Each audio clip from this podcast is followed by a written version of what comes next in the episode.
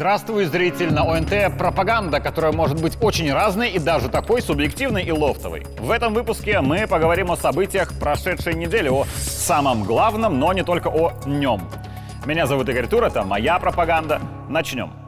Прошлая неделя у главы государства была сильно насыщенной, так что попытки рассказать обо всем заведомо обречены на провал. Так что обозначу сегодня лишь несколько тезисов Александра Лукашенко, которые субъективно считаю самыми важными. И начну я не с международной повестки.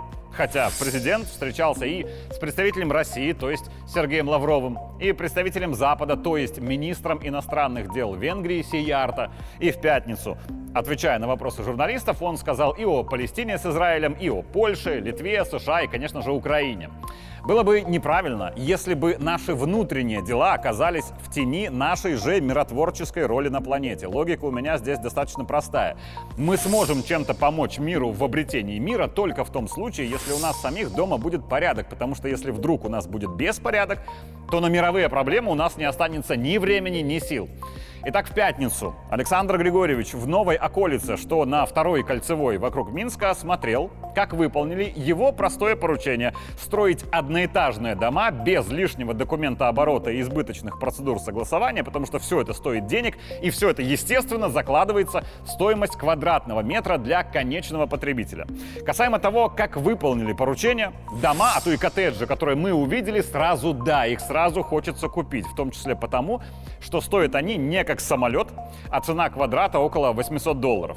Про цену и цены говорили в целом много, потому что застройщики, которых в новой околице много со всей страны, они, естественно, хотели бы, производя что-то за сумму X, продавать это как можно дороже, если на рынке это стоит 2X, а то и 3. Но этих застройщиков, предложив им перспективу попасть в колоссальный по объемам госзаказ, их ограничили в цене. У меня есть основания считать, что в цене ограничат и заказчика, который будет продавать эти дома населению. Почему ограничили? Цитата Александра Лукашенко. Ну, на людях не надо наживаться. Мы же и цены придерживаем, ограничиваем. Не наживаться на людях.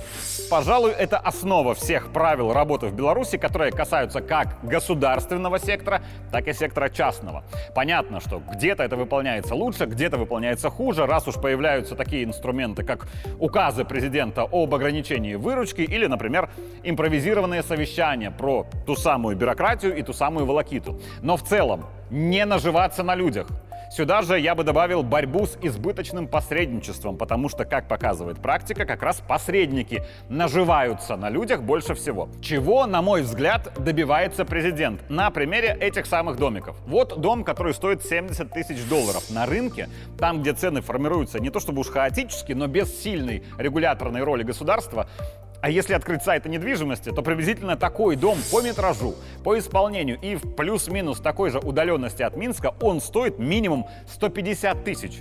И когда на такой рынок попадает предложение вдвое дешевле по себестоимости, у большого количества субъектов продажи появляется понятное жгучее желание заработать побольше. Застройщик из условного Бреста, который может, что уже установлено, построить дом за 70 тысяч, думает, накину хотя бы десятку сверху. Я же вижу на рынке совершенно другие цены.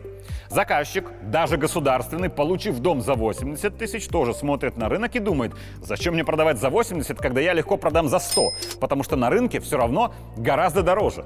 А потом приходит, вот скажем, бизнесмен-посредник, который этот дом, а если уж откровенно 10-20 таких домов, купит за наличку здесь и сейчас по цене 100 тысяч. И на завтра же выставит их на продажу по цене рыночной, то есть по 150, заработав себе еще один миллион.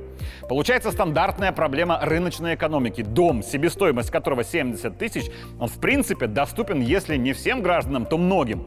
Но рынок удваивает его стоимость, а то и утраивает. И этот дом в качестве второго, третьего покупает себе или прослойка только богатых, или иностранцы, или те, кто очень сильно хотят именно дома, они начинают проворачивать какие-то схемы, то есть воровать. Значит ли это, что все должны продавать все за себестоимость? Конечно же нет. И застройщику нужно заработать, но не наживаться. Это два очень разных слова. 5% выручки и 20% вот разница. И подрядчику заработать тоже нужно, никто не против, но не наживаться. А зачем здесь посредник в лице бизнесмена, покупающего за рубль, а продающего за три, вообще непонятно никому, кроме самого бизнесмена. Его мотив понятен совершенно точно. На мой взгляд, президент не против, чтобы все зарабатывали, но он против, чтобы кто бы то ни было наживался. Потому что посмотрим на эти же дома в новой околице с другой стороны. Пока здесь возводят 228 таких коттеджей, но будут и еще. Если опыт окажется положительным, то такие же поселки с такими домами госзастройщики будут строить не только под Минском, но по всей стране. И когда на рынок хлынут предложения за 70-80 тысяч, то никто уже не продаст такие же по старой рыночной цене, то есть за 150 когда на рынок одноэтажной застройки придет и основательно государство с авторитарно сдержанными ценами, то сотни, а то и тысячи домов по цене 70 сломают весь рынок. И цены на остальные дома от частных застройщиков тоже поползут вниз. Никто не будет покупать дома за 150, даже если допустить, что они чуть лучше. Но предельная планка стоимости их продажи будет снижаться 140, 130, 120, 100. И дома станут действительно доступными. Александр Лукашенко в последнее время говорит очень часто, мы многое делаем уже не для нас, а для наших детей. Чего уж. И в новой околице президент говорил лично мне, даже если тебе не нужен этот дом, то он будет нужен твоим детям, чтобы они не жили в этих человейниках. Глава государства, как человек из деревни, уверен, что свой дом есть дом, это не квартира. Он призывает всех белорусов покупать участки, строить дома или покупать готовые. Но он не только призывает, но он лично очень много делает для того, чтобы все белорусы захотели и смогли это сделать. Участок где-то далеко от крупного города можно купить за копейки. Старые дома вовлекаются в оборот. В деревнях, в агрогородках и поселках создается инфраструктура, чтобы там было действительно комфортно жить в своем доме. И видится, что вот это поручение президента по новой околице – это инициативный демпинг на рынке от главы государства. Он, как по мне, задумал сделать так, чтобы нынешние белорусы поняли преимущество жизни не в больших городах, и если и не переехали в деревню, то хотя бы имели домик где-то в деревне. Не для себя, а для своих детей – я никогда не жил в частном доме. Мои родители всегда жили в квартире. Но каждое лето моего детства связано с деревенькой Студеница в Мядельском районе, где жили мои бабушка и дедушка. Деревня подарила мне настоящее детство. Шалаши на деревьях, ловля рыбы в сажалке, сорванные с грядки огурцы, катание на лошади, походы на речку и за ягодами, сотни километров на велосипеде. Деревня же делала меня взрослее, потому что в деревне люди всех возрастов наделены какими-то обязанностями по дому. Сейчас у меня свои дети, которые живут в городе. Я бы не хотел, чтобы этого всего они были лишены. Планшеты со смартфонами, развлекательные центры и прочие радости большого города – это, конечно, очень хорошо. Но настоящее детство у меня было именно в деревне. И призывами покупать дома Александр Григорьевич, как по мне, и пытается сделать так, чтобы у всех детей страны было хоть немного вот такое настоящее детство в деревне. Про детей в пятницу президент сказал еще кое-что очень важное. Замечательный вопрос главе государства от коллеги. Я покажу целиком, а затем главное из ответа. Понятно, что рано или поздно Запад и Восток сядет за стол переговоров. Вот не факт, будет ли Киев принимать в них участие, но я думаю, что Беларусь наверняка будет. Но мы помним все Минские соглашения, мы помним, как договаривались здесь у нас, а потом заявили, что для Запада это была просто попытка выиграть время и накачать Киев оружием и лучше подготовить его к войне. Так вот вопрос к вам. Вы готовы ли садиться за стол переговоров силами Запада, подписывать какие-то документы, пожимать им руки? И самое главное, готовы ли вы им поверить? Я никому верить не собираюсь. Если бы лично мой дом был бы или я, я бы верил. Но э, порядка 10 миллионов человек, судьба, люди, дети и прочее, как-то я могу верить. Факты на стол, как я часто говорю. Только практика, никакие обещания. Пожимать руки. Я никогда не отказываюсь, я пожимаю руки всем. Кто с миром приходит к нам, и кто за пазухой или в этой руке не держит камень. Пожалуйста, мы готовы э, в этом направлении работать. Они никогда не относились хорошо к нам и не относятся. Мы им верили, а если не верили, мы шли всегда навстречу, протягивали руку, и мы, и русские, и те же украинцы, по-славянски. Ну и что? А они у нас бросали камни. Ну, мы готовы перешагнуть через этого, да? через это. Надо смотреть вперед, потому что это касается не нас, это касается вас и ваших уже детей. Поэтому через это надо уметь переступить и идти вперед, договариваться. Мы к этому готовы. Как много важного в этих словах Александра Григорьевича. Потому что порой от других людей, и чиновников высокого уровня, и коллег из числа журналистов и блогеров, и просто от неравнодушных людей я слышу, мол, Запад, они все предатели, вруны, у них ужасная пропаганда, чужие ценности и так далее. И итог, нам бы не надо с ними вообще не иметь никаких дел. Чисто с человеческой точки зрения все вроде правильно эти люди говорят. И я так считаю. Если о человеческом отношении к ним, то пусть бы они все дружно шли в сад. Но человек государственный, вплоть до президента, точнее, начиная с него, обязан руководствоваться не личным ощущением чего-то, а государственными интересами страны и ее граждан. Давайте на вот этом же примере. Александр Лукашенко принимал в Минске канцлера Германии Меркель, президента Франции и Порошенко. Он им поверил, когда договорились по Украине. Они его обманули. Чисто по-человечески, у Александра Григорьевича более чем достаточно оснований не общаться с западниками, не верить им и не подавать руки. То же самое касается и руководства агрессивной Польши, руководства смешно-агрессивной Литвы и даже смешной Украины. Чисто по-человечески, скажем так, я очень допускаю, что их всех Александр Лукашенко терпеть не может. И не подать руки – это самое мягкое из проявления к ним человеческого отношения. Но если нужно будет для интересов страны, интересов не сиюминутных, а долгосрочных, с кем угодно будет готов садиться за стол переговоров президент, потому что у него такая работа быть президентом. А это значит, что личное личное восприятие кого-то вторично. 17 сентября прошлого года – День народного единства. Цитата главы государства. «Личное в сторону. Только народ. Только государство». Именно этим принципом руководствуется и сам президент. Нужно лишь, чтобы все его не только услышали, но и поняли. И дело совершенно точно не в сохранении власти, о чем, конечно, обязательно напишут или скажут беглая их пропаганда.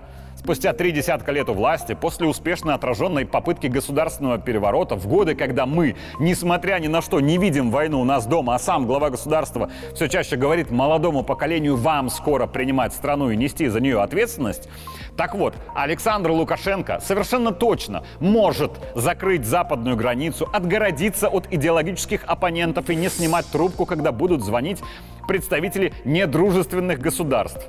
А если он и снимет трубку, то только для того, чтобы по-человечески сказать им все, что он о них думает.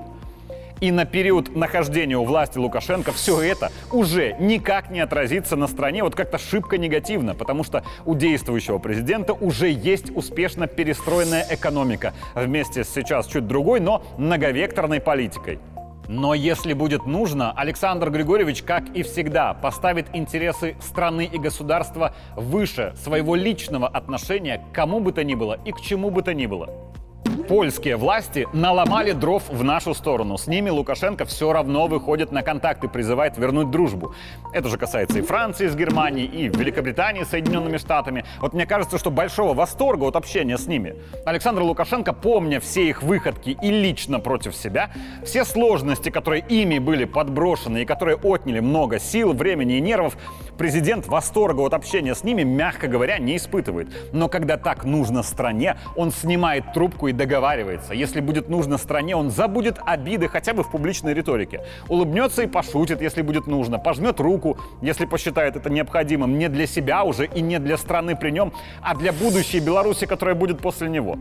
Чем отличается политик от государственного деятеля? Политик думает о будущих выборах, а государственный деятель думает о будущих поколениях. И если будет нужно, так как должно государственному деятелю, коим является Александр Лукашенко, поступят и, например, Владимир Путин или Си Цзиньпин. Они тоже не политики, они госдеятели. Еще одна цитата президента уже за 6 июля этого года и о политике. Одно дело высказать на весь мир, а другое дело, что у тебя внутри. Такая у него работа, которая порой не совпадает с личным. Во вторник в юбилей Дворца независимости Александр Григорьевич сказал следующее. Я не люблю, откровенно говоря, дворцов я не люблю, но такой символ должен был быть у нашего государства, символ нашего суверенитета и независимости.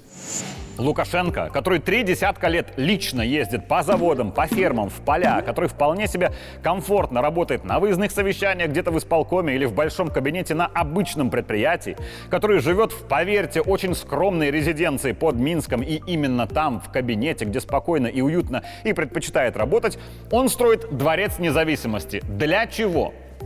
Дурачье из оппозиции и просто дурачье кричит и будет кричать, что это диктатор себе построил хоромы. Хоромы, которые он терпеть на самом деле не может. А дворец независимости строился не для него и не для кого-то, а для чего-то и больше для внешней политики. Давайте на известном примере. Белый дом в США имеющий образ уже сакральный. Не потому, что там работает президент США, президенты приходят и уходят, а Белый дом остается. Потому что Белый дом — это символ власти в стране. Кто в Белом доме, тот в стране и власть. А если в стране есть кому быть главным, в стране действительно власть. А если в стране есть власть, значит она суверенна и самостоятельно принимает решения, исходя из своих национальных интересов, с которыми вынуждены считаться все в мире. Вот в чем смысл Белого дома. Это яркая визуальная декларация суверенитета страны на мировую арену. Ровно то же самое касается и Кремля в России. Путин мог бы себе построить любую другую резиденцию, потому что вот как человек, бывавший в Кремле много раз, вот не могу сказать, что исторический Кремль удобен для работы сегодня. Но Кремль — это символ власти в России. Кто в Кремле, тот и главный. Кремль — это суверенитет. Падение только лишь Кремля означает падение суверенитета России. Ровно точно так же падение Белого дома есть потеря суверенитета США, о чем американцы очень любят снимать свои фильмы катастрофы. Кремль и Белый дом всегда будут защищаться любыми силами и средствами. Не потому, что там президенты, а потому что это символ суверенитета на мировой арене. Символ силы и самостоятельных решений. У Беларуси такого символа не было. В этом суть возведения Дворца независимости. Александр Григорьевич вполне бы себе продолжал работать в здании администрации на Карла Маркса, а также в кабинете у себя в деревне. Но стране нужен был символ суверенитета, потому что этот символ ярче всего декларирует нашу самостоятельную политику на внешний контур. Когда мы построили Дворец независимости, мы получили свой Кремль или свой Белый дом. Это сигнал всему миру, четкий и понятный, потому что в мире так принято. Смотри, планета, мы Беларусь. Символ нашей самостоятельной политики – наш дворец независимости. Здесь наша власть. Значит, в нашей стране есть власть, и вы всегда будете вынуждены считаться с нашим мнением, с тем мнением, которое символизирует и декларирует миру наш дворец независимости. Работать именно в нем Александру Лукашенко посоветовал в свое время Владимир Путин. Смею предположить, что не потому, что это удобно, не в этом первоочередная мысль президента России, а в том, что у Беларуси 10 лет назад появился свой Кремль, свой символ суверенитета. А главный должен быть в Кремле. Думаю, Путин имел в виду именно это. Я говорю, как-то даже не думал. Э, Дворец независимости создавался для проведения каких-то высоких мероприятий и так далее – он говорит, нет, я на твоем месте бы здесь работал, здесь достойно. Я хорошо, я подумаю над этим. И вот только сейчас пятничные слова президента об арабо-израильском конфликте, который, по сути, война. Лукашенко не другие пару дней пытались поругивать, мол, а чего это он молчит. Для начала молчал, потому что дела делал, а не занимался разглагольствованиями. Но то, что Лукашенко скажет вот это, и что он именно так относится к событиям на Ближнем Востоке, и так было. Все всем понятно. Это беда. Американцы учуяли изменение ситуации в мире. Многополярность и прочее. Им это крайне не надо. А как устоять? Вот они и пытаются, как обычно, вот эти вот э, места поджечь войнушку. А может быть Третья мировая война. Она может и оттуда начаться. Выход один. Надо создавать государство палестинское, так как было в 1947 году принято решение. А что же мы людей под землю загнали и, и, и требуем от них, чтобы они кричали «Ура, ура!» Вы, израильтяне, молодцы, правы. Лукашенко говорит о том, что может вспыхнуть Третья мировая война, хотя полчаса назад оценивал свежепостроенные дома для белорусов. Значит, он уверен, что сможет защитить страну от войны, иначе зачем строить или зачем показывать это так широко? Мне кажется, что призыв строить дома — это еще и воспитание патриотизма и любви к своему. Если вдруг война, то свой дом, свою личную крепость и крепость своей семьи все будут готовы защищать, не жалея себя. Будут ли люди также рьяно защищать свои квартиры в условной 15-этажке, сомневаюсь, мягко говоря. Возможно, чем больше людей в стране будут жить в своих домах, тем больше их будут относиться ко всей стране как к своему общему дому, тоже защищая его в случае необходимости, не жалея себя. Может, массовая стройка таких домов – это стратегический элемент обороны государства? Подумайте над этим. Меня зовут Игорь Тур, это была моя пропаганда. Увидимся в следующий понедельник.